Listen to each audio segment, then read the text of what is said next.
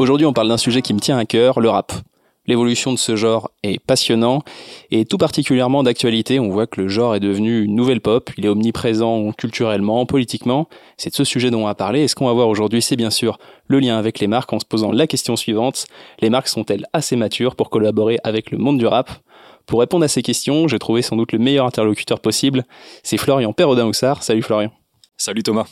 Florian, tu es expert rap et marque. Tu es aujourd'hui euh, à cheval entre le monde artistique et euh, le monde plus de la communication, du marketing. Euh, tu interviens en freelance généralement pour accompagner les marques dans cet univers bien large et bien divers, notamment sur de l'événementiel et du digital. Absolument. Et donc la première question que j'ai pour toi, c'est la suivante. Qu'est-ce qui fait que le rap aujourd'hui est arrivé à cet état de, de nouvelle pop? Qu'est-ce qui fait qu'il est aussi omniprésent? Bah, Je pense que hum, ça a d'abord été une réalisation, c'est-à-dire que en 2016, on s'est rendu compte de ce phénomène-là, que le rap était omniprésent, principalement parce que euh, c'est devenu statistiquement la musique la plus écoutée. Euh, c'est le cas aux États-Unis, c'est le cas en France, c'est le cas dans d'autres pays dans le monde. Et on s'en est rendu compte euh, pour euh, quelque chose de très simple, c'est qu'à partir de 2016, euh, la SNEP en France et la RIA aux États-Unis, qui sont les organismes qui décernent les certifications, donc tout ce qui est disque d'or, disque de platine, etc., se sont mis à intégrer le streaming dans les ventes d'albums et donc à le comptabiliser pour les ventes d'albums. Et donc ça, ça, ça change tout, ça. C'est ce, qui, c'est ce qui a été en tout cas un point de bascule parce que mécaniquement, euh, on a retrouvé donc dans les albums qui ont fait le plus de ventes et donc euh, par extension dans les albums les plus certifiés, euh, environ la moitié d'albums de rap du jour au lendemain. Euh, et ça a mis en lumière quelque chose qui était déjà présent depuis très longtemps, qui est en fait euh, le fait que le rap était euh, la musique la plus écoutée, notamment par les jeunes, parce que à l'époque, et c'est quelque chose qui est en train de s'équilibrer, mais le, le, streaming était le mode de consommation de la musique plébiscité par les jeunes. Et donc ça a mis en tout cas en lumière ce, ce phénomène-là. Ok, donc il y a eu une nouvelle, une nouvelle industrie qui s'est créée, un nouvel âge d'or. On parle souvent aussi de nouvel âge ouais. d'or grâce à la partie streaming. C'est ce qui fait que le rap est devenu omniprésent dans la partie, euh, mm. dans, la part, dans le monde de la musique. Voire même, on peut aussi penser à toute la partie live. Ouais. Pareil, je pense que ça arrive un peu dans un second temps, mais c'est ouais. aussi très fort. Bah, le streaming, c'est le prolongement d'Internet, et Internet, euh, c'est l'émergence des niches. Euh, et donc en fait, euh, ce qu'on voit, c'est qu'aujourd'hui le rap est pluriel parce qu'il existe au sein de ce mouvement plein de différentes niches. Et d'ailleurs, c'est de plus en plus vrai. On voit euh, des artistes, par exemple, pour les personnes qui connaissent un petit peu comme Alpha One ou comme Laylo, qui sont des artistes complètement de niche à la base, qui ont un style auquel ils se sont tenus pendant longtemps et qui en fait émergent et en fait, c'est ce que Internet a permis, c'est-à-dire que Internet, avec notamment YouTube, a permis l'émergence de, euh, niches qui ne concernent qu'une partie de la population, qui sont pas forcément mainstream et qui à un moment explosent et le deviennent, mais qui en tout cas peuvent cohabiter. Et aujourd'hui, je pense que ce qui définit ce nouvel âge d'or dont tu parles, c'est la pluralité du rap. C'est qu'aujourd'hui, il y a un rap un petit peu pour chaque type d'auditeur, euh, pour tout type euh, de profil sociologique, on va dire. Et c'est ça qui est intéressant aujourd'hui, c'est de voir que euh, cette, ce, ce, rap qui est complètement multiple, avec euh, des scènes qui des fois même euh, vont toucher des publics totalement différents, qui ne se parleraient pas s'ils écoutaient pas de rap, euh, a justement ce, côté nouvel âge d'or, ce côté euh, très excitant qu'on peut avoir aujourd'hui sur cette scène. C'est ce qui fait que le genre, enfin le même le mot, on le sent, on le sent un peu étriqué parce que parce qu'en effet il n'y a pas un rap et que chacun a un petit peu chacun sa communauté. Ouais, qu'est-ce qui est du rap aujourd'hui C'est un gros débat ça, dans, on dans la musique. On, on, sent que le terme, on finit plus de le dissocier en sous-genre parce que ça va toucher tellement de gens différents, plusieurs générations aussi, parce que certes là on parle d'où on est le rap aujourd'hui, mais en réalité ça fait un petit moment quand même que qu'on entend parler, notamment en France, ça touche déjà plusieurs générations aussi. Ouais, c'est c'est important de le rappeler. Tu tu fais bien, c'est une culture qui est vieille de 40 ans. Donc, euh, bah, à 40 ans, il euh, y a au moins trois générations là-dedans. Et donc, euh, trois générations d'artistes et trois générations de fans et de publics. Donc, c'est c'est aussi logique. C'est aussi ce qui, ce qui contribue à cette, cette pluralité. Ouais, c'est vraiment un changement, de, un changement de cap. On, on, continue de l'associer à la musique des jeunes et à juste titre. C'est vrai qu'en effet, ça va permettre d'aller toucher un public jeune. Bien sûr, pour des marques, on va, on va en parler davantage dans quelques temps. Bien sûr. Mais plus tant que ça, enfin, ça va aussi. Voilà, on sait qu'il y a aussi des choses qui se sont installées, euh, qui deviennent, qui font partie de la pop culture euh, intergénérationnelle, ouais. euh, et qu'on voit entrer, euh, qui dépasse même les sphères de la musique maintenant. Oui. On voit, on voit le rap arriver ailleurs. Ouais, il y a beaucoup de signaux qui montrent ça. C'est-à-dire que moi, ce qui me frappe le plus, c'est le, le, côté élément de langage. C'est-à-dire que le rap produit des éléments de langage qui vont être réutilisés dans toutes les sphères de la société. Euh, une des dernières personnes qui a fait ça de manière magistrale, même si elle est à, elle est à la périphérie de la sphère rap, c'est Aya Nakamura. elle fait pas directement du rap, mais elle y est associée ce qui est tout un autre débat. Mais en tout cas, euh, euh, on peut voir que, que, que, dans sa musique, il y a plein d'expressions qui ont euh, qui sont retrouvées dans le langage populaire, et ça, c'est quelque chose qu'on voit depuis de très nombreuses années. Et le meilleur exemple pour ça, parce que il est vraiment arrivé après coup, mais mm. en même temps, il est fascinant. C'est en mode. Ouais. En mode, c'est rough. Mais, mais c'est devenu tellement un tic de langage en plus qui apparu régulièrement, enfin, qui apparaît régulièrement à différents âges qu'on sent que ce truc-là est marqué au point d'ailleurs que la référence euh, au titre de Roth paraît sans doute un peu loin, mais je trouve que c'est un bon exemple en effet de voir comment il a pu s'imprégner ou hacker presque un peu le, langage aussi. Et bah une référence euh, les, les, plus récentes, je pense que enfin tu penses à Us l'enfoiré euh, et la moula ou ce genre de choses, tu vois, c'est aussi très très présent encore aujourd'hui. Et puis si tu remontes, il y a enfin encore avant ça, moi l'exemple que j'aime bien citer c'est c'est celui du terme bling bling, tu vois, parce que parce que c'est un terme qui est vraiment aujourd'hui utilisé et compris par l'ensemble de la population française et qui a été utilisé aussi dans un cadre journalistique pour parler d'un événement politique, à savoir de la présidence de Nicolas Sarkozy euh, aux alentours de 2008. Et donc ça, je trouve ça très intéressant parce que c'est dans des sphères qui sont complètement déconnectées du rap et qui même en plus à l'époque euh, Sarkozy étant un président qui était euh, très vindicatif envers les banlieues etc donc vraiment on est dans une sphère complètement différente. Et pourtant ce terme a été complètement adopté dans le langage quotidien alors qu'à la base il vient des Hot Boys qui est le groupe de Lil Wayne à l'époque où il était encore en groupe. Ouais là aussi c'est pareil c'est qu'on a, on a même plus tout à fait la référence juste le, le, mot à infiltrer à infuser c'est ça. un petit peu dans le, dans le langage dans la société. Et ce pas tout récemment parce qu'en effet on n'a pas de mal à trouver des exemples qui sont qui sont pas si récents que ça. Euh, il y a aussi le fait qu'elle ait quand même récemment passé un nouveau cap. Alors aussi parce que des personnes qu'on grandit avec arrivent à des postes qui fait que bah, voilà le, la culture rap, la culture hip-hop, donc dans lequel la musique rap s'inscrit, euh, a passé a passé un cap et est devenue euh, et dans le monde politique, mais on le retrouve aussi dans un cadre dans des cadres culturels. On sent bien qu'elle a passé un cap. Elle est vraiment sortie de de simplement une musique de niche quoi. Ouais, je pense que hum, euh, tu vois, il y a eu beaucoup de, débats qui ne sont absolument plus d'actualité aujourd'hui. Euh, du rap considéré comme une sous-culture avec le, côté péjoratif que ça, parce que le rap est une, c'est un sous-genre, euh, c'est de la musique électronique à la base. mais tout ce côté justement sous-culture et péjoratif qu'on a pu y associer, qui sont en fait à la fois un mépris de classe euh, et, euh, euh, qui sont liés aussi à des problématiques souvent assez, assez racistes en fait, hein, tout simplement. ce mépris-là aujourd'hui est un peu je pense qu'il y a des clichés qui persistent, mais il est renversé par le fait qu'aujourd'hui, le rap est considéré comme de la culture avec un grand C, et ça, c'est son institutionnalisation qui nous le montre. Là, récemment, la Philharmonie de Paris a créé une exposition dédiée au rap, euh, qui a duré plus de six mois en plus. Et on est loin d'être sur quelque chose d'éphémère, c'est quelque chose sur un temps long euh, qui a été entièrement assumé. Et c'est pas nouveau, ils sont pas les premiers à le faire. Mais je pense que le fait que ça soit euh, un temple de la musique avec un grand M là aussi, là où est joué souvent, sont jouées souvent des œuvres classiques, etc., ou contemporaines, mais dans des styles bien différents et qui sont considérés comme par tout le monde comme de la culture. le fait que le hip-hop soit érigé au même niveau, je pense que ça a quelque chose de symbolique. Ouais. Puis Kendrick Lamar, quoi, le prix Peur de mal procès Pulitzer. Ouais, c'est ça. Oui, Kendrick Lamar qui a, qui a, qui a, un prix, voilà. qui pas un prix qu'on donne normalement en musique et qu'on donne plus pour des œuvres littéraires. Ouais, qui a gagné un Pulitzer et effectivement, c'est aussi un des symboles de cette institutionnalisation du, du, fait que le rap est reconnu dans des sphères où il était avant méprisé. C'est ça qui est important, je pense. Ah, ça s'est construit euh, année, bataille après bataille, sans doute, mais en effet, aujourd'hui, donc le, cette culture est institutionnalisée et, et plus aussi plus aussi contestataire ou en tout cas pas que contestataire je dirais disons que la subversivité a, changé a évolué. La subversivité elle est toujours relative à, un environnement et donc ça c'est quelque chose qui se déplace. Aujourd'hui est-ce que c'est vraiment subversif de dire que euh, la politique est corrompue? Hmm, pas sûr la subversivité elle peut se trouver aujourd'hui notamment euh, dans les, les, représentations de genre euh, ce genre de choses qui en fait sont euh, paraissent pas encore si naturelles pour certains visiblement. Et voilà, je pense que euh, un rappeur comme, comme Mickey Blanco, par exemple, pour moi aujourd'hui, a quelque chose de subversif euh, parce que simplement il, représente quelque chose qui est pas encore euh, entièrement accepté socialement. Alors du coup, pour qu'est-ce qui est si spécifique avec ce, rappeur? Si tu veux donner un peu de contexte pour ceux qui connaîtraient pas Mickey Blanco. Rappeur queer, donc du coup avec une identité de genre qui est qui est qui est, qui est, pas aussi aussi évidente que ce, que ce à quoi le public a été habitué, quoi, tout simplement.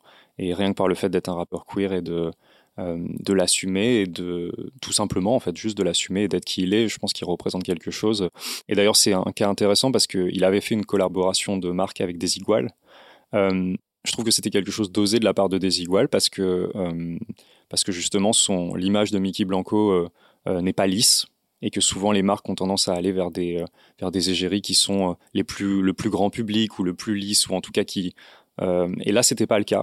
Et donc, je pense que c'était quelque chose d'audacieux de leur part.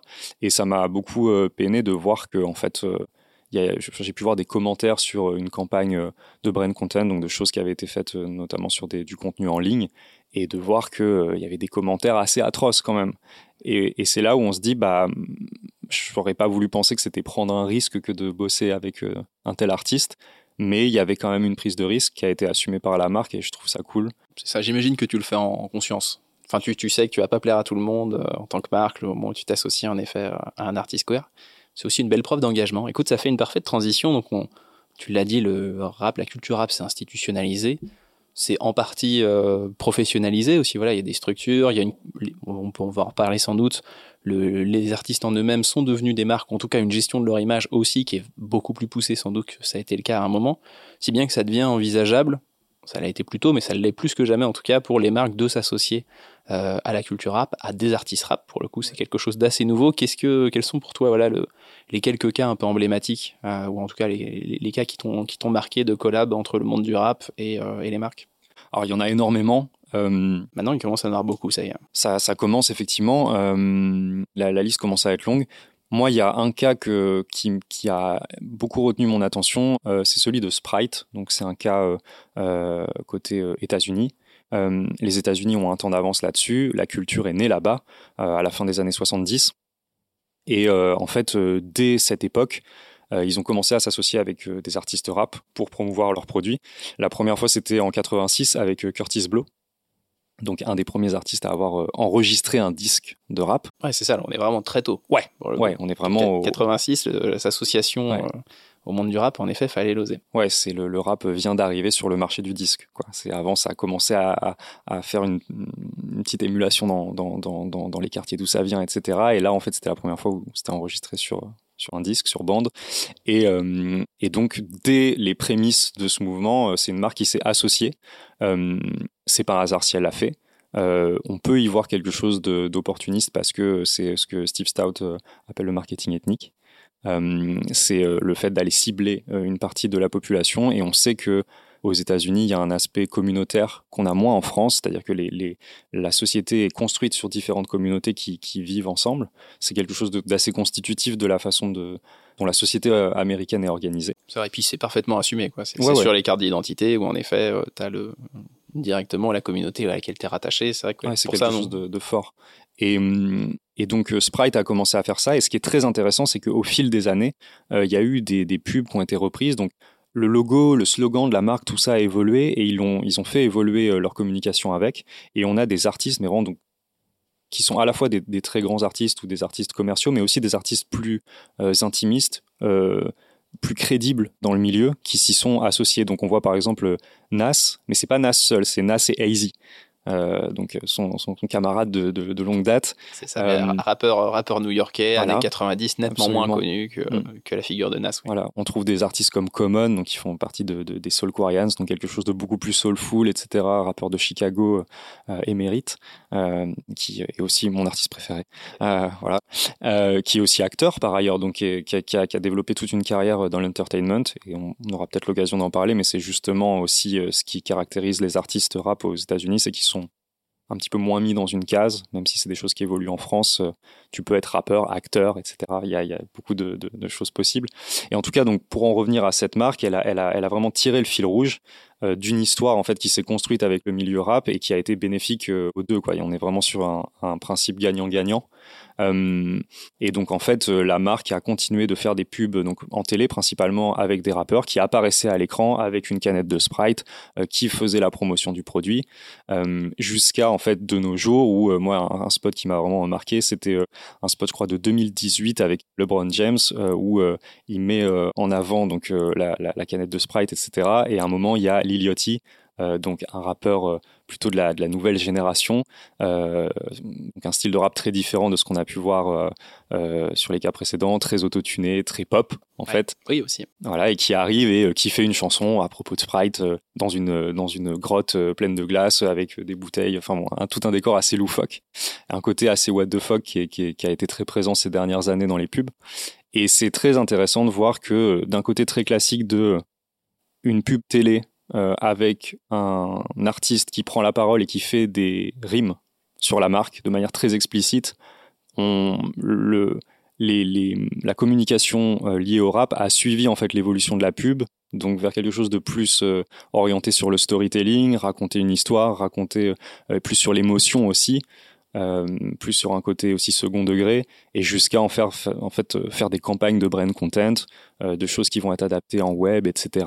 avec toujours des rappeurs qui vont venir interagir, mais de manière plus fun, euh, moins euh, évidente, un peu plus premier, un peu plus second degré. Quoi. Ça paraît, ça paraît un peu plus subtil, un peu plus décalé aussi, mais ce que le, le rap s'est permis aussi tardivement, ce côté très très décalé, il y aura, il y aura toujours bien des exemples avant euh, là-dedans, mais voilà, le fait que les rappeurs acceptent ce côté entertainer pleinement mm. euh, est plutôt récent. Sprite, c'est un exemple, enfin, ce que je trouve très intéressant dans, dans ce cas-là, c'est le fait déjà de démarrer euh, aussitôt, et donc quand même avec un petit pari sur l'avenir. Hein, voilà, il y a une forme, je pense, là-dessus de sincérité et de fidélité, euh, ouais, Qui, qui, sont, euh, qui je pense sont la clé de succès de de, de, de cette de, de, ce partenariat. C'est ça, c'est pas le c'est pas le one shot opportuniste, c'est on sent qu'ils sont vraiment inscrits sur la durée, qu'ils l'ont aussi fait évoluer avec le avec l'époque. Pour ça, Sprite est un cas intéressant. Quel pour être les autres approches, parce que là on est vraiment sur une marque qui s'est euh, qui s'est mariée avec la culture rap. Ouais.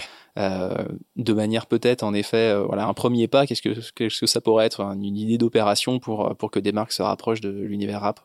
Bah, il y a plein de façons de le faire. ce qui semble le plus simple et peut-être le moins risqué, c'est de on peut utiliser différentes choses d'un artiste. On peut, on peut travailler avec lui pour sa musique, on peut travailler avec lui pour son image, on peut travailler avec lui euh, pour les deux combinés euh, et on peut le faire de façon très différente. C'est-à-dire que la chose la plus évidente, c'est de faire ce qu'on appelle dans le milieu de la pub une synchronisation, prendre un titre existant et le mettre sur une pub. Déjà rien que ça, c'est un premier pas vers l'univers hip-hop et c'est un premier pas qui a souvent été euh, la porte d'entrée en fait pour beaucoup de marques. on pense donc moi je pense à Evian notamment qui ont utilisé euh, Rappers Delight de Sugar Hill Gang euh, sur une de leurs pubs pour moderniser un petit peu le, la pub qu'on connaît tous avec les, fameux bébés. Euh, et qui finalement, en 2018, en viennent à faire une création originale avec un rappeur pas très connu, qui s'appelle Jay Prince, qui est un rappeur britannique, et, et dans ce cadre-là, en fait, modernise complètement leur, leur publicité, tout en restant dans la tradition, mettent en avant dans cette pub aussi des éléments de la culture hip-hop. Donc il y a quand même une forme d'hommage aussi et de compréhension de la culture qui est, évident. Euh, avec, euh, ça va de, euh, de petits bébés qui sont en train de faire du breakdance à d'autres qui font du BMX, etc. Et en fait, c'est des choses, c'est des éléments de, qui sont pas forcément tous directement liés au mouvement hip-hop. Mais moi, le BMX, ça me fait immédiatement penser à un clip de ASAP Ferg. J'allais venir, bien sûr, euh, Donc euh, voilà, et, réalisé par Valentin Petit, goat absolu, un Français également, et qui, voilà, qui sont en fait proches de, la culture street, tout simplement. Pour le coup, c'est intéressant de voir une marque qui était pas du tout dans cet univers-là, et donc a en effet ce spot iconique des bébés, de la piscine, sur de la musique classique, qui a marqué à son temps l'histoire de, de la, communication et de voir quand même le beau signe d'une époque euh, pour aujourd'hui voilà l'adapter, la moderniser vraiment au sens sens propre quoi, c'est-à-dire la, prendre la, ce, ce, territoire et le mettre en écho avec euh, avec son temps. Ouais, parce que en fait, se rapprocher de la culture rap. C'est ça, et parce que c'est moins évident sur une marque qui, euh, une marque d'eau minérale que sur une marque de streetwear. Effectivement, il y a, y a des, le streetwear fait pleinement partie de la culture hip-hop, donc avoir une marque comme Nike ou comme Adidas qui utilise le rap comme élément de communication, euh, c'est euh, quelque chose de d'assez euh, classique, d'assez de déjà vu, qui pour autant est fait de mieux en mieux. Enfin, c'est deux marques qui moi me bluffent de plus en plus à chaque fois qu'elles utilisent ces éléments-là. Mais c'est euh, des marques qui ont mis du temps en plus à l'accepter, à se lancer. Il y, a, il y a le fameux cas le Lacoste qui l'a aussi, qui a longtemps voulu refuser, qui a, qui a, mis une certaine distance entre le monde du rap et euh, sa marque. Bah après, par exemple, tu vois entre Adidas et Lacoste, c'est une histoire très très différente, même presque diamétralement opposés parce que Adidas, bah, il y a le clip de My Adidas de Run DMC dans les années 80 qui en fait est déjà en fait, ce qui est très frappant dans ce clip, c'est que c'est une pub produit c'est vraiment, bah c'est le, je crois que c'était l'une des premières fois où vraiment il y a eu le côté influence de, ils ont pris un million de dollars pour en effet porter les Adidas, c'est ça pendant un an. Euh. Ouais, bah en fait pour la pour la petite histoire, ils avaient, euh, enfin leur, manager a invité euh, des des représentants de la marque Adidas à un concert au Madison Square Garden.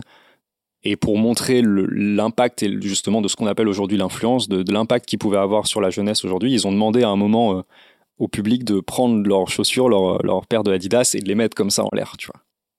Et en fait, euh, bah là, les, voilà, c'est une histoire qui est très certainement romancée. Personne n'est dupe. Mais la légende veut que les responsables de la marque s'est dit, OK, on les signe. Et en fait, c'est comme ça qu'on a obtenu le premier deal de, ce qu'on appelle de l'endorsement. Donc, un artiste qui est égérie d'une marque. C'est le premier euh, deal qui n'était pas avec une personnalité, euh, avec un athlète, en fait. Une personnalité sportive. Et on, est, on est à quelle époque? On est, on est dans, les années, dans les années 80. Ça, très, très précurseur hmm. pour le coup. Et on l'a beaucoup vu, ce côté égérie pour le coup, depuis, avec parfois peut-être plus ou moins de talent, mais c'est quelque chose qu'on a, qu'on a donc beaucoup vu. Est-ce qu'il y a des cas que tu trouves particulièrement intéressants d'endorsement, donc vraiment où des artistes sont, ont été égéries pour des marques? Bah, Là, du coup, récemment, il y, a, y, a, un cas qui me vient en tête et je trouve ça intéressant de l'évoquer parce qu'il est très différent en termes de positionnement c'est le cas de, Giorgio avec euh, Givenchy. Euh, c'est euh, donc une pub en noir et blanc avec une réalisation très élégante qui a été faite par Panamera. Ce qui est intéressant aussi de préciser, c'est que Panamera, c'est un collectif de, vidéastes qui ont clippé pour des grands noms du rap américain. Ils ont quand même réalisé un clip pour Kendrick Lamar, donc il avait gagné un prix Pulitzer dont on parlait en, début. et donc ça a été réalisé par des gens qui, quand même, ont un œil. En fait, c'est des gens qui ont à la fois la culture luxe et la culture euh, musique. Donc, c'est pas anodin. Hum. Oui, c'est ça. Donc, il y a Giorgio qui est un rappeur. Ils sont allés chercher ce rappeur. C'est ça. Mais Donc, eux-mêmes aussi, la réalisation en tant que telle, même la réalisation, des personnes dans cette culture. Et ensuite, je pense que c'est les personnes, euh, les personnes d'Universal qui, en l'occurrence, euh, sont allées proposer très certainement Giorgio à Givenchy, sachant que il me semble qu'il y avait le pendant de cette campagne avec Jacob Banks, euh, sur le volet international. Et donc, euh, donc cette campagne-là est intéressante parce qu'on y voit Giorgio qui est en train de, euh, de déclamer un poème d'Alfred de, Musset. De rapper, de rapper. justement, je, je, dirais pas vraiment qu'il le rappe, mais de déclamer. il le déclame avec toute la culture rap qu'il a d'intérioriser. Donc, il le déclame comme un rappeur. Bon, il le rappe, ok, si tu veux. Et en fait, donc moi, ce qui est intéressant, c'est que c'est une façon euh, plus subtile de, travailler avec euh, un artiste rap que simplement dire ok bah il va écrire un texte sur la marque. Euh, ce qui est très cool et ce qui peut grave se faire. J'ai des exemples, je sais pas, avec Medine par exemple pour G-Shock ou des, il y, a, vraiment des, choses belles à faire à ce niveau-là. Mais mais ce qui est intéressant, c'est que ok, si on veut donner une image plus luxe ou plus premium, il y a aussi d'autres éléments qu'on peut venir euh, intégré là-dedans. Et le fait d'utiliser un poème euh, classique, euh, c'est quelque chose d'intéressant parce que ça positionne aussi le rappeur comme ce qu'il est déjà. En plus, Giorgio a, un côté c'est un mec qui est en fait à la fois très crédible de base et puis qui est devenu en fait avec le temps vraiment un grand monsieur quoi. Et Vald qui est un autre rappeur très connu et très plébiscité en ce moment parle de lui comme ça et dit que c'est devenu un grand monsieur parce qu'ils ont commencé ensemble. Et, et, donc, si tu veux expliquer exactement le contexte, donc Giorgio déclame un, poème, c'est ça, déclame ce, poème euh, avec une, réalisation en noir et blanc, etc. Et pour la marque Givenchy. Donc c'est pas son texte, c'est celui de d'Alfred de Musset. Absolument, euh, tout à fait. Oui, c'est ça. C'est ça. Et, euh, et donc en fait, on obtient une réalisation qui est très très élégante et qui voilà a à la fois de l'élégance et de la crédibilité. et en fait, pour moi, ça, c'est juste le pendant français. En plus, ce qui est intéressant, c'est que la France a vraiment une culture du texte. Là où, tu vois, aux États-Unis, c'est la musicalité un peu avant tout, la musicalité des mots. En France, on est une culture de, gens qui écrivent. Et le rap est imprégné de ce truc-là. C'est d'ailleurs souvent ce qu'on reproche aux rappeurs, c'est voilà, enfin, on, impose aux rappeurs de il faut qu'il y ait du fond. Quoi. on sent que c'est important. Là où les États-Unis s'embarrassent pas avec ça. Si on a, tant mieux. Si on n'a pas, ça n'empêche pas d'être artiste. Quoi. Mais du coup, donc c'est intéressant d'avoir Giorgio qui fait ça, qui fait euh, honneur à une certaine tradition française, etc. Et, et qui euh, met en avant ce texte de, de manière, de manière, voilà, d'une manière qui correspond au monde du luxe, quoi, et qui porte cette image aussi parce que euh, il a cette tête de, de, de miné, tu vois, de, de personne, voilà, de, de gendre idéal un peu, mais avec un petit côté subversif, tu vois. Donc c'est quelque chose qui, je pense, correspond bien à la marque.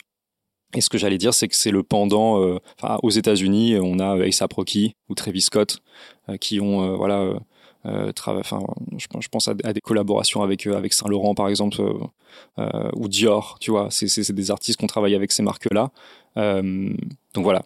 Et ça, c'est presque un sujet à part entière, mais le monde du luxe et, celui et l'univers hip-hop et la street culture même de manière plus globale, c'est un rapprochement qui a été qui est fait depuis très longtemps. Ça remonte à l'époque de Dapper Dan euh, dans les années 90, euh, qui était euh, une sorte de faussaire en fait qui refaisait des pièces de chez Gucci etc qui avait été obligé de mettre la, pied, le pied sous la clé sous la porte pardon et non pas le pied dans la porte et qui finalement a ensuite collaboré avec Gucci très récemment là tu vois à la fin des années 2010 euh, et euh, voilà, il y a des artistes comme Kanye West qui ont complètement ouvert les portes. Euh, Virgil Abloh en a été le meilleur exemple et a été son prolongement en fait de tout le tout le monde du luxe, en effet, est très très proche. Finalement, ça, ça, ça a mis du temps là aussi pour se côtoyer, mais c'est vrai qu'il y a bien des marques qui ont, sont aujourd'hui assez matures pour collaborer avec avec le rap. C'est vrai que c'est clairement le le luxe parce que naturellement aussi le monde du rap a toujours eu une sorte de fantasme vers des marques de luxe. Ouais, très clairement. Mais, euh, mais aussi les marques de luxe ont joué le jeu, ont compris que certains rappeurs avaient en effet cette image sont des marques de luxe en tant que telles. Tu parlais d'Asap Rocky, Asap Rocky c'est impressionnant, c'est une marque de luxe. PNL aussi, je trouve, dans, dans ah, vraiment leur, manière. C'est pas un hasard s'ils sont invités au défilé de Chanel, tu vois. PNL euh, qui poste un, un, tweet pour dire non merci Chanel, mais la prochaine fois. qui se permettent de snober Chanel, mais en même temps, ils bénéficient de cette image aussi. C'est PNL, ils ont le droit. Et puis voilà, euh, encore une fois, c'est pas un hasard si là Kendrick Lamar était en train de rapper sur le, le, le défilé de la dernière collection de Louis Vuitton euh, aujourd'hui en 2022. Ah ouais. Et mais je trouve le point commun, et donc pour revenir sur cet exemple de, de Givenchy, en effet, avec Giorgio, c'est il y a quelque chose quand même de, de très fin il y a l'idée de dire, OK, on va chercher un rappeur, mais déjà, on va, on va pas essayer de simplement juste reprendre des codes euh, un petit peu, un petit peu bêtement et juste euh, claquer notre logo à la fin. Il y a quelque chose d'un petit peu subtil dans l'approche, le fait de ramener en effet le, le texte d'Alfred de Musset. je trouve qu'il y a une, il y a une bonne pratique en tout cas à, tirer donc de cette de cette partie endorsement, de cette, cette logique d'égérie. C'est utiliser l'artiste comme un interprète en fait. Ouais. C'est ça, c'est ce, côté de où utiliser ta musique, donc pour, reprendre ce que tu disais un peu plus tôt, ou alors en effet utiliser l'artiste et son image. Est-ce que tu vois donc un, autre point, une étape d'après peut-être, où les marques peuvent en effet euh, se rapprocher du monde du rap? Bah, je pense que, enfin, l'étape d'après, c'est ce qu'on voit déjà aux États-Unis, et c'est le, fait de d'intégrer l'idée que un artiste, c'est euh, quelqu'un qui fait partie d'un écosystème plus global qui est celui de l'entertainment? Et c'est une vision très américaine. En France, on parle pas d'entertainment, on parle de culture. Et c'est vraiment une vision très différente, c'est-à-dire que l'entertainment, il est lié à euh, du sponsoring. C'est comme ça qu'en fait qu'il peut fonctionner, c'est-à-dire qu'il y a des artistes qui génèrent de l'argent, mais il y a aussi une partie de l'argent qui vient d'une sphère privée, qui vient des marques en fait. En France, la culture, elle est plutôt euh, plutôt subventionnée que sponsorisée traditionnellement. C'est ce que j'allais dire. Je trouve, le rap fait un, bon contre-exemple. Ouais, je, pense que c'est quelque chose qui évolue et je pense que le rap fait bouger les lignes à ce, ce sujet-là. Mais c'est vrai qu'on a une vision de la culture qui est plus un bien public. Tu vois, et donc le fait qu'il y ait des marques privées qui viennent mettre leurs pattes dedans, c'est toujours quelque chose qui a été, qui a pu être un peu décrié. Les collaborations artistes et marques, euh, de base, il y a toujours un peu ce truc, ah ouais, euh, c'est un vendu. Enfin, il y a souvent ce genre de commentaires. C'est la, la, trahison, quoi. T'as trahi ton art en collaborant avec une marque. Euh. Là où aux États-Unis, comme pour utiliser ton expression, ils s'embarrassent pas avec ça. C'est vraiment, je, bah non, c'est ça va ensemble on fait l'aspect business peut être plus facilement lié euh, à l'aspect euh, à l'aspect artistique. Et c'est aussi un truc très culturel. C'est-à-dire qu'en France tu parles pas d'argent. C'est ça met mal à l'aise de parler d'argent quel que soit le contexte. Aux États-Unis tu exhibes ta fortune pour montrer que tu as réussi. La, réussite financière est un signe de réussite. Donc bon c'est culturel. Ouais le caractère très américanisé du rap lui a donné aussi l'avantage donc et de et se rapprocher de l'influence. Parce qu'en fait le, le, fait de sponsoriser du contenu ou en tout cas de sponsoriser ce qu'on fait, c'est une, logique d'influence euh, finalement qu'on voit développer sur d'autres secteurs. Euh, le rap, le rap a ça, cette logique de, de brain content, parce qu'on a le droit d'utiliser des mots, des mots comme ça. Oui. ici, on a le droit, je pense. Ici, ici exactement, on a le droit. Il y a une logique de brain content réalisée donc par les rappeurs pour des marques, ouais. avec des marques sans doute. Et tu vois, justement, j'ai un contre-exemple qui me vient en tête là de, de quelque chose qui n'avait pas fonctionné, qui pourtant pour, aurait pu être bien vu. Euh, C'était une association entre Akhenaton et Coca-Cola. Euh, où Akhenaton a produit un titre pour Coca. Et ouais, ça a été ça a été très mal perçu par euh, la plupart de la communauté. Akhenaton a été amené à, à, à se justifier. Euh, en tout cas, c'est ce qu'il a choisi de faire. Il avait dit, euh, il avait rappelé quelque chose qui est tout à fait vrai, c'est-à-dire qu'en fait, le rap est une, enfin, est un produit du capitalisme en fait, fait, en tout cas, fait partie, s'intègre dans, le capitalisme. Évidemment, il y a toute une partie du rap qui est complètement opposée. On parlera pas de Public Enemy et compagnie parce que c'est, voilà, c'est évident. Euh, et tout, tout cet aspect justement contestataire est, est clé et très important dans le rap, mais n'empêche que Bon, voilà, il suffit de, de, de, citer trois noms, tu cites Dre, Didi et Jay-Z, et t'as compris que ça faisait pleinement partie de la culte, fin, du capitalisme. Ouais, en France, on n'aurait pas de mal à trouver des équivalents, en effet, de Nino ou d'autres artistes qui sont, qui sont pas politiques, mais qui, de fait, en effet, par contre, ont euh, un rapport à la réussite personnelle, à la richesse, qui fait que c'est à la fois un bon reflet de notre époque et qui est en effet une vision euh, d'artiste pleinement dans son temps et donc avec aussi une, vision capitaliste, à défaut d'être une vision politique de sa part. Ouais. C'est ça. Et donc du coup, pour en revenir à cet exemple, en fait, donc Akhenaton avait rappelé ça. Euh, il avait dit bah voilà c'est une culture capitaliste et puis euh, on n'est pas toujours obligé de enfin voilà on peut aussi s'amuser Coca parce que les valeurs de Coca c'est c'est l'hédonisme quoi tu vois c'est une marque qui porte cette valeur là la liberté quoi voilà la liberté l'hédonisme c'est des valeurs il euh, euh, y, y, a une forme de légèreté souvent là dedans et tu te dis bah ouais ok ouais en vrai, en vrai pourquoi pas? Mais pourquoi pas? Bah, parce que il y a juste en fait une petite erreur de casting à la base.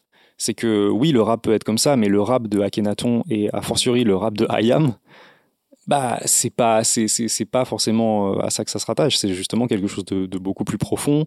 Euh, c'est c'est des textes euh, engagés euh, avec une forme de sensibilité sociétale. Enfin, c'est en fait des valeurs qui je trouve sont assez éloignées de de, des valeurs de Coca-Cola. Et ça ne veut pas dire que l'une ou l'autre est mauvaise, ça veut simplement dire qu'il y a juste un mauvais match. Et euh, je pense que c'est ce qui fait aussi une bonne association, tu vois, entre une marque euh, et un artiste, ou en tout cas de, de, toute manière entre deux entités, une bonne collaboration dans l'absolu. C'est un alignement, tu vois, des, un alignement en termes de valeurs, un alignement en termes de cible. Euh, et qui en l'occurrence, bah, ça aurait pu être une bonne idée. Et en fait, empiriquement, on a vu que bon, c'est, ça l'était pas vraiment, vu la réaction euh, qu'il y en a eu, qui était plutôt un bad buzz. Ensuite, on pourra euh, argumenter que euh, n'importe quelle communication est une bonne communication et qu'il n'y a pas de bad buzz. mais ça, on laissera Kenny West en discuter. C'est vrai, c'est qui fait pleinement carrière là-dessus désormais. Donc il y a un alignement qui peut être plus ou moins bon. En tout cas, c'est ce que je vois. L'exemple de Givenchy et le contre-exemple de Coca que tu citais, il y a un enjeu de casting, de trouver, de, de trouver la, la, la, bonne idée, le bon contexte, mais également de trouver la bonne rencontre, enfin de créer la bonne rencontre avec la bonne personne pour, euh, pour vraiment que, que ça puisse être une, une réussite, cette collaboration. Est-ce que tu vois d'autres écueils qu'il faudrait éviter? Bah, il y a toujours l'écueil de, de mettre les pieds dans quelque chose qu'on ne maîtrise pas et qu'on ne connaît pas. Euh, c'est pour ça que l'expertise est importante. L'expertise, elle va te permettre la crédibilité. Donc, euh, l'expertise vis-à-vis du rap, elle peut venir de plein de personnes différentes, mais c'est important d'aller la chercher. Euh, ça peut être l'expertise de personnes en interne dans, si tu bosses à une marque. Il peut y avoir dans des équipes, dans tes équipes, quelqu'un qui maîtrise très bien cette culture et qui l'aime, parce qu'il y a aussi quand même un peu d'amour dans tout ça, qui est un peu la clé du truc si tu aimes cette culture et que tu la respectes, il y a de fortes chances que tu en comprennes et que tu en aies intégré les codes et donc que tu fasses quelque chose de pertinent.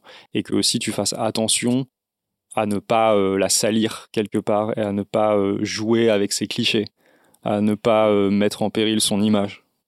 Et ça, c'est quelque chose qui me tient particulièrement à cœur, c'est-à-dire que bah, c'est une culture que j'aime profondément, dans laquelle j'évolue depuis de nombreuses années. Et c'est hyper important, je pense, de la respecter. Et ce respect, il passe par au moins prendre le temps de la comprendre. C'est toujours cette juste nuance, je trouve, de, qui demande de connaître les codes, de à quel moment tu ris avec le rap, parce qu'en effet, on le disait, voilà, il y a moyen de d'avoir une part de dérision et de, tout n'est pas besoin d'être pris au premier degré. Le rap actuellement d'ailleurs va pleinement vers ça. Euh, et de, voilà, c'est rire avec le rap et rire du rap, quoi. Mais ce qui pourrait être vrai dans, voilà, dans, à d'autres sphères qu'avec le rap, mais je trouve qu'il y a vraiment cette nuance-là qui passe par le fait de vraiment connaître les codes. Ouais. C'est très vrai sur des parodies, je trouve.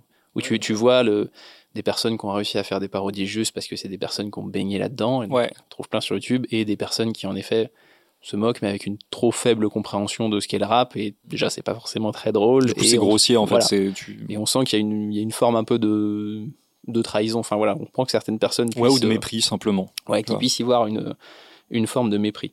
Est-ce que, euh, est-ce que tu vois donc, euh, est-ce que tu vois d'autres, d'autres clés? Alors, tu disais l'une des clés, c'est en effet d'avoir quelqu'un en interne. Ouais. Euh, Ouais. J'imagine c'est aussi d'être, acco- d'être accompagné, et c'est aussi ce, ce que tu fais. Est-ce que tu as un, un exemple peut-être justement de moment où toi, en tant que consultant rap et marque, tu as pu euh, intervenir? Bah moi, je, y a la- le client avec qui je travaille le plus, c'est Red Bull. Euh, et je les accompagne euh, sur en général des, donc des opérations en lien avec le rap. C'est principalement, ça peut être soit de l'événementiel, soit du digital. Euh, avec la période qu'on vient de traverser, ça a été principalement du digital, je te le cache pas, et c'est sur des OP très chouettes. Ça. Euh, et donc en fait, euh, là par, exemple, je vais te donner euh, un, cas concret. Euh, euh, on a fait avec eux euh, une opération qui s'appelle Punchwriter, euh, qui est en fait euh, un carnet de rimes digital euh, où euh, t'écris des punchlines. Punchwriter, c'était un peu l'idée de du nom. Donc, Et, euh, t'écris des, des punchlines, donc concrètement, t'écris des, des phrases, hein, donc t'écris un texte. Oui, parce que donc une punchline. C'est euh, ça, c'est, une partie d'un texte, c'est une rime. C'est ça, c'est c'est en tout cas une, une, une figure, euh, c'est une, métaphore en fait. Une punchline, c'est une métaphore. Euh, et donc euh, tu écris des, enfin le principe c'était que il y avait une association avec un artiste euh, qui écrivait les quatre premières mesures d'un son, d'un morceau, Euh, et euh, ensuite on donc on met ce texte sur une plateforme, on met l'instrumental. Donc les gens peuvent lire le début du texte, écouter l'instrumental, euh, et ils vont pouvoir chaque semaine proposer la suite. Et un peu à la manière d'un cadavre exquis, le son va se construire euh, une semaine après l'autre. Euh, et donc en fait, donc les les utilisateurs, comme on les appelle dans le digital, ou simplement les fans, ce qui est un terme qui me convient un peu plus, vont donc proposer. Donc c'est une plateforme où tu peux proposer euh, du coup euh, tes rimes. Euh, chacun propose et il y a une espèce de, de, de tirage, euh, enfin c'est pas un tirage au sort, c'est une sélection euh, qui est faite par l'artiste, par la marque. Moi j'ai pu faire partie aussi de cette sélection-là. Donc on sélectionne les punchlines, et on dit ok bah celle-là elle est chambée, c'est celle qui va faire la suite du texte. Et donc le texte se construit comme ça semaine après semaine et il y a tout un dispositif de euh, où à la fin euh, les personnes dont le texte a été sélectionné vont pouvoir aller en studio avec l'artiste. Il y a une rencontre avec l'artiste qui se fait, etc. Et quelque chose qui se concrétise et le son qui va être en- ensuite euh, réécrit, réenregistré, etc. Et qui va sortir. Ouais, donc la marque se fait euh, un peu entremetteuse. Enfin, elle vient voilà proposer à la fois une visibilité à un artiste pour, et ensuite elle propose à ses fans, en tout cas à ces personnes qui la suivent, de, de coécrire le texte euh, rime, rime par rime. Et c'est pour ça que moi je trouve ça intéressant de bosser avec Red Bull, c'est parce que c'est une marque qui a donné énormément de force au rap français depuis euh, quelques années. Ce que je voulais dire, t'arrives pas là, tu peux, pas- tu, tu peux sans doute pas démarrer par ce type d'opération qui est super engageante parce que le fait de proposer à des personnes de ta communauté d'écrire des rimes, c'est super engageant. C'est quelque chose qui doit se construire étape après étape, mais ils en sont pas à leur premier, euh, leur premier coup d'essai avec Ils ont rap, fait des concerts, ils ont fait plein d'événements, des conférences. Euh, Pendant un moment, euh, le Red Bull était un des meilleurs médias sur le rap, enfin, sur la musique même en général. À l'époque de la Red Bull Music Academy, c'était quelque chose de- de- d'assez grandiose. C'est vrai qu'on les connaît beaucoup pour la partie sport extrême, et c'est d'ailleurs souvent un peu le cas d'école quand on veut parler de brain content. On, on cite souvent Red Bull pour tout ce qu'ils ont pu faire pour les sports extrêmes, moins sur la partie musique et tout particulièrement le rap. Pourtant, c'est vrai qu'ils ont fait, euh, ils ont fait énormément de choses. Et ce qui est intéressant quand tu bosses avec eux, et vraiment c'est qu'un exemple, tu vois, c'est pas c'est pas pour les flatter, c'est parce que vraiment c'est ça ça ça, c'est criant, parce qu'en fait il y a plein de gens chez eux qui vraiment sont des fans de rap, tu vois. Ouais. Et c'est comme ça qu'il est que que que que que qui sont recrutés même. Il y a beaucoup de gens qui ont travaillé en label avant, ou enfin c'est des gens qui connaissent l'industrie du disque en fait. Et du coup c'est pour ça que c'est passionnant de, de travailler sur ce genre d'opération. Donc c'est qu'un exemple. Et pour répondre plus spécifiquement à ta question sur euh, sur euh, une OP comme ça, Ouais, toi, c'est quoi ta contribution à ce donc moment-là euh, moi, ça a été à la fois donc ce qu'on appelle le naming, donc trouver le nom euh, de l'opération euh, en, en collaboration avec les gens de la marque. Euh, donc j'ai fait des propositions, on en, a, on en a discuté ensemble et on a choisi. Euh, c'est euh, toute la partie direction artistique de la plateforme, à quoi ça va ressembler, quelles vont être les couleurs, quels vont être les typos, qu'est-ce qui, qu'est-ce qui fait rap, qu'est-ce qui fait, euh, tu vois, qu'est-ce qui donne un peu cette patte à la plateforme et qui va faire que un fan de rap va s'y sentir un peu à la maison, euh, va retrouver des codes qu'il connaît, etc. Et qui, et Du coup, il va trouver ça cool. Euh, et puis, donc, toute la même chose sur euh, l'aspect, euh, ce qu'on appelle, c'est un peu un gros mot de la com, mais le copywriting. Donc, toute la partie, toute la partie rédaction de, des, des, mots qui sont utilisés sur l'ensemble de la plateforme, du salut, bienvenue, jusqu'à la fin de l'expérience. C'est ça, vraiment toute la tonalité que tu amènes de manière à, à, pouvoir parler vraiment à des personnes qui, qui ont ces codes-là et, et qu'elles les retrouvent. Voilà, ça peut être ça, et puis ça peut être aussi, donc là c'était pas le cas pour cette OP là, mais ça peut être aussi euh, discuter du, choix de l'artiste ou des artistes partenaires. Est-ce que c'est pertinent? Pourquoi? Parce que l'artiste, euh, il ou elle est connu euh, pour telle et telle caractéristique, et du coup ça fit avec l'idée de base de l'opération. Est-ce que c'est quelqu'un qui écrit? Est-ce que c'est quelqu'un qui est plus dans le flow? Machin. Bon, quelle est sa, quelle est sa fanbase Donc ça c'est aussi des réflexions qu'on est qu'on est amené à avoir.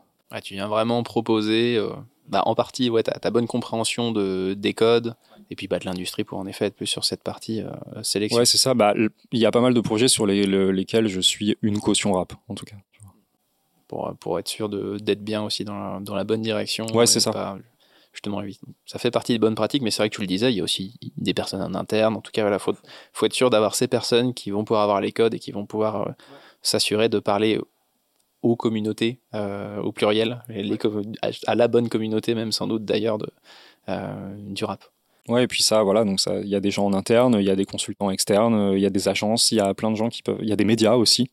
Euh, moi, je sais que le fait d'avoir dirigé un média depuis plus de 8 ans, donc qui s'appelle Backpackers, euh, c'est aussi quelque chose qui m'apporte en, expertise en fait. Euh, c'est parce que tu, tu as cet angle-là, tu as l'habitude de parler de musique, de mettre les mots sur ce que tu écoutes, de dire pourquoi tel ou tel artiste est intéressant, pourquoi est-ce qu'il est qu'il mérite d'être écouté, pourquoi est-ce qu'il mérite d'être mis en avant, du coup dans une OP aussi euh, marketing, pourquoi pas. C'est vrai. vrai que le, brain content n'est pas du journalisme et le journalisme n'est pas du brain content, mais forcément voilà, les, deux, les deux sont assez associés, c'est intéressant aussi d'avoir ces codes-là. Il y a un côté à la fois rédactionnel et de, et de storytelling, quoi, encore un gros mot, mais euh, on raconte, on raconte des histoires et on les raconte. Je, je, trouve c'est aussi ce qui lie pour beaucoup euh, le, la communication et, et, le rap. Oui, c'est cette capacité à créer des imaginaires et à raconter des histoires. Oui, et puis c'est ça qui fait que je pense qu'il y a un rapprochement naturel entre rap et pub, c'est que les rappeurs sont des storytellers nés et sont aussi, et c'est un peu tout l'imaginaire du hustle dont des rappeurs californiens comme Nipsey Hussle sont un peu les alors, de Qu'est-ce que le, hustle alors Est-ce que tu veux de, C'est un mot qui est difficile. C'est un mot qui est difficile à décrire, mais c'est l'esprit d'entreprise. Je dirais. c'est de, il y a un côté système D, quoi, débrouillardise, il y a ce côté un peu de, on s'en sort euh, par soi-même. Et c'est ça, et c'est un peu la caractéristique du rap, et euh, euh, comme, voilà, comme, des, comme le gaming, où c'est une, une, une sphère qui a, créé, qui a créé ses propres canaux de diffusion. Quoi. Ouais il y a vraiment ce côté de ils n'ont pas eu besoin, enfin ils ont tellement été repoussés aussi quand, voilà, quand le gaming est, arrivé ou, ou le manga, euh, là aussi je pense à ces, ces communautés-là en fait, mm. euh, qui, qui sont des vraies industries maintenant, qui pèsent beaucoup mais qui ont longtemps été rejetées. Donc clairement le rap a créé aussi ses propres médias et c'est ce qu'il fait pour, pour reboucler avec le début tu disais bah, 2016-2017 on se rend compte en fait d'un coup des chiffres de euh, si en fait le rap c'est quelque chose et on le voyait pas avant parce que bah, parce que ça existait sur des blogs, etc. aussi il y a une certaine époque et en dehors un tout petit peu du, du radar mainstream. Ouais, aujourd'hui il a intégré l'écosystème mainstream, mais ça n'a pas toujours été le cas. À, une époque, euh, faire comprendre que le rap euh, c'était une culture euh, à part entière, c'était encore un peu un combat. C'est peut-être là où les marques aussi peuvent avoir un intérêt et tendre une main d'ailleurs vers le monde du rap, c'est le fait d'ouvrir et d'installer définitivement le, monde du rap, l'institutionnaliser ou en tout cas voilà, de, de créer un pont. Voilà je me dis que ça peut aussi se faire dans les deux sens, que les, deux ont beaucoup à s'apporter, le monde du rap et le monde plus de, des marques. Oui, c'est pour ça que je trouve ça intéressant de, de, les rapprocher, en fait. C'est parce que c'est deux choses qui paraissent très opposées euh, quand tu les connais pas, et dès que tu les connais, dès que tu as un pied dans chaque, tu vois, tu vois tous les parallèles, tu vois tous les liens qui sont en fait complètement évidents, et, et les mécaniques qui sont les mêmes dans la promotion, tu vois, dans la dans juste même la manière de travailler. Donc, euh, je trouve que assez logique. la logique de communauté en plus qui est très forte dans le côté rap, de les personnes arrivent à fédérer souvent des noms d'ailleurs. Le moment où t'es rappeur, euh, tu donnes un nom à tes fans qui te suivent, etc. Il y a beaucoup de choses où les marques pourraient peut-être pas aller aussi loin parce qu'il n'y a pas une association qui est aussi forte. Parce que voilà, le, la musique fait forcément qu'on parle beaucoup plus profondément, où il y a beaucoup plus un rapport aux émotions, mais tout de même, je trouve qu'il y a des choses inspirantes euh, aussi euh, dans le, la sphère du rap sur cette dimension communautaire assumée qui est, qui est vraiment forte. Ouais, puis c'est intéressant d'aller de toute façon se servir de la culture pour promouvoir des choses parce qu'une idée culturelle sera toujours plus forte qu'une idée marketing. C'est pas de moi cette phrase, mais genre c'est quelque chose d'assez évident. C'est qu'en fait, émotionnellement parlant, tu es plus engagé sur de la musique, sur du cinéma, sur de la série, sur du gaming, sur du sport, sur tout ce que tu veux.